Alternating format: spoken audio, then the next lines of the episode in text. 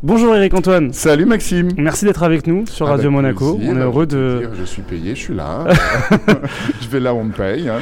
on est heureux de vous avoir. Alors euh, demain soir, vous êtes le maître de cérémonie de, de cette grande soirée. Pas tout seul, pas tout Pas seul. tout seul avec Amandine Petit. Euh, comment vous préparez tout ça? Des heures de répétition, des nuits blanches, du travail, du travail, de la sueur, de la transpiration et des soirées au Nikki Beach. C'est c'est- c'est un, c'est un peu le résumé, c'est ça? Pour résumer, c'est C'est ça. un peu le résumé. Qu'est-ce qu'on va y voir à cette, euh, à cette soirée? Est-ce qu'il y aura un peu de magie peut-être pendant cette Ouais. soirée? Vous préparez quoi? Ouais, on a, on a mis un peu de magie parce que j'ai du mal à faire des choses sans, sans mettre de magie quand je suis sur scène.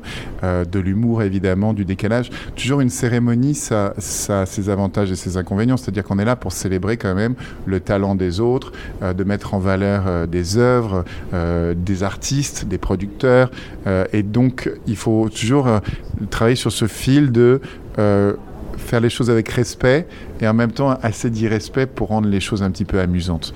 Donc euh, donc c'est ça, c'est ça que je suis en train de chercher en ce moment entre le protocole et le côté un peu rock'n'roll qui m'habite depuis toujours.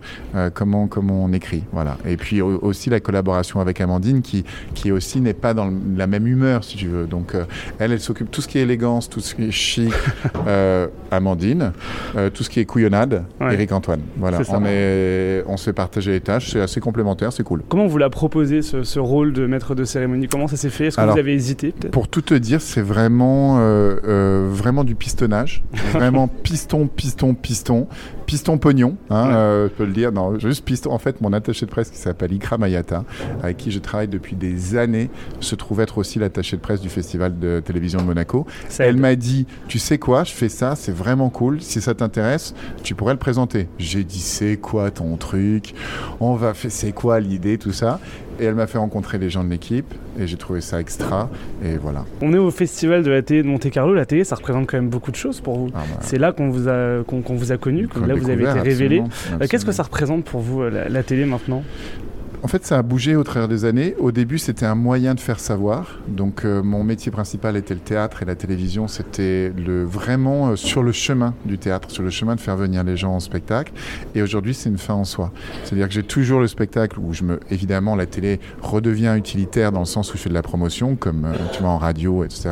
Et puis, ça devient une fin en soi parce qu'il y a des émissions où je suis animateur, des émissions où je suis juré. Cette année, euh, je crois qu'il y a 22 soirées en prime time avec euh, euh, sur M6. Donc on peut dire que ça occupe une grande partie de, de mon année, parce que tu vois, c'est une semaine sur deux, j'ai un prime time, et un prime time, c'est souvent beaucoup de jours de travail. Euh, par exemple, Lego Master, c'est 4 prime time, c'est 6 semaines de travail. Donc, euh, donc tu vois, proportionnellement, ça, ça prend un espace très important. Et j'essaye de, dé- de- d'y mettre des valeurs qui sont aussi celles que je mets en spectacle, c'est-à-dire euh, je veux qu'il y ait euh, du mélange, euh, qu'il y ait du métissage de pensée, de, de classe sociale, de couleur, d'âge, de qu'on, voilà, j'ai envie qu'il y ait des valeurs qui soient justement de l'ordre du respect les uns des autres, de la création euh, de- des choses singulières. Et donc à chaque fois, je me pose la question avant de faire une émission, je me dis est-ce que on va apprendre quelque chose? Est-ce qu'on va s'amuser? Est-ce que je vais gagner ma vie quand même? Et est-ce que je fais un truc que j'ai jamais fait? Et quelque chose sur lequel je sois en connexion sing- singulier Est-ce que quelque chose où euh, si c'est moi, ça va amener une couleur différente que si c'était quelqu'un d'autre Donc voilà. Quand on est artiste, on a toujours, euh, ou même humoriste, quand on fait de la scène, on a toujours cette angoisse de la salle vide. On se dit est-ce que Ah ça va être rempli ce soir? J'imagine que vous l'avez eu pendant des années. Absolument. Est-ce que quand vous animez des émissions, on a l'audience? Est-ce que vous êtes aussi euh, attentif aux audiences chaque matin à 9h01 quand il y a Lego Master par exemple ou quand il y a Incroyable Talent? Oui, et, et quelque part, c'est encore plus dur parce que le, le spectacle, tu peux par exemple ne pas être prêt au début d'un spectacle, et puis petit à petit, ton spectacle prend forme et monte en force. Ce qui est du- difficile, c'est quand tu reçois les critiques de théâtre, si elles viennent un peu trop tôt quand ton spectacle n'est pas prêt, tu peux euh, avoir un spectacle qui a de qualité mais qui n'est pas encore assez mûr, et l'ajuster et, et le- et le- mais tu peux l'ajuster et puis il peut avoir une deuxième vie, une troisième vie. Une émission de télévision, c'est maintenant ou jamais.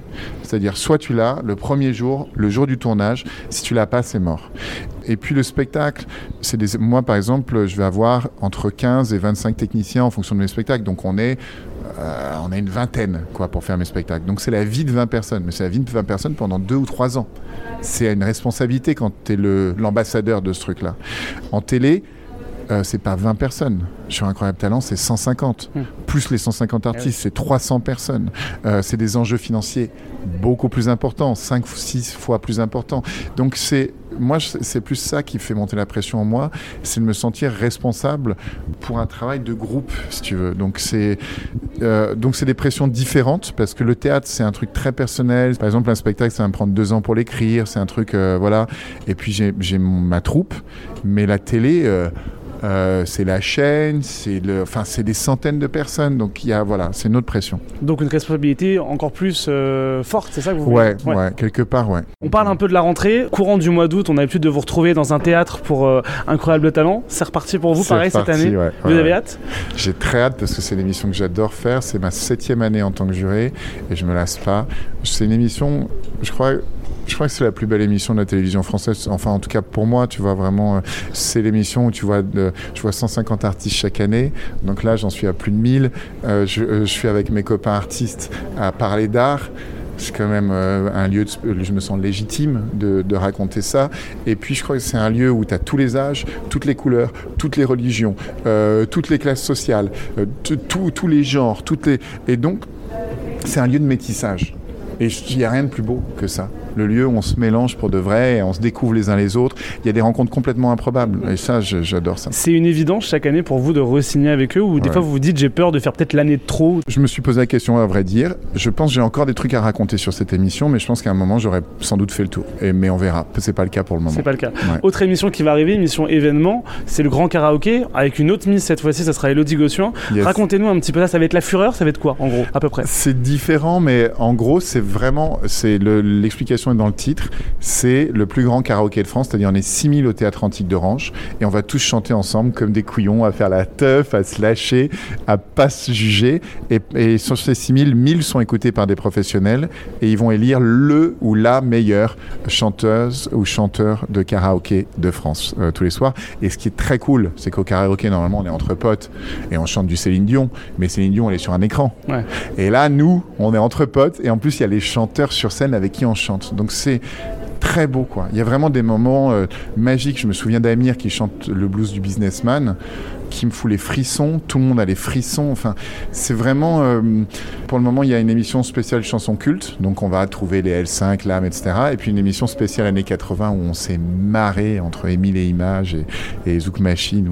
Enfin, voilà. C'est idéal pour l'été, en fait. pour démarrer l'été, c'est idéal. C'est l'émission de la fête, c'est l'émission d'être ensemble. Et puis, et puis c'était un spectacle. Donc, de nouveau, je me sentais légitime parce que c'était un spectacle. Et d'autres projets avec M6, peut-être? Ouais, euh, une autre émission qui s'appelle Qui peut nous battre où, euh, où le public est convié à essayer de battre les spécialistes M6 dans leur propre spécialité. Philippe Etchebest en cuisine, euh, Mac Lesguy en sciences, euh, Christina Cordula en mode, etc. Et puis Traitors, très important, ça c'est l'émission sur laquelle j'ai le plus travaillé cette année, qui est, qui est en train d'être montée et qui a un jeu euh, autour euh, du, du, jeu de, je sais pas si vous connaissez Among Us, un jeu digital, ou le loup-garou, le jeu de cartes. Oui, bien sûr. Euh, voilà, donc qui sont les traîtres, qui sont les fidèles? Il faut que les fidèles découvrent les traîtres avant de se faire éliminer par eux. Voilà, et c'est très cool et j'ai adoré faire ça. Et l'histoire d'amour avec M6 pour l'instant, elle est. Euh... Sans faute. Ouais. Sans faille, euh, dans une fidélité absolue. Euh, euh, je me sens bien là-bas parce que je trouve qu'il y a. Si tu veux déjà, le fait qu'ils aient un incroyable talent, c'est difficile pour moi d'imaginer que ailleurs, quoi, les choses. J'ai un très bon contact, je trouve, avec les dirigeants du groupe et de la chaîne. Évidemment, il y a cette fusion avec TF1 qui arrive, on va voir ce qui va se passer.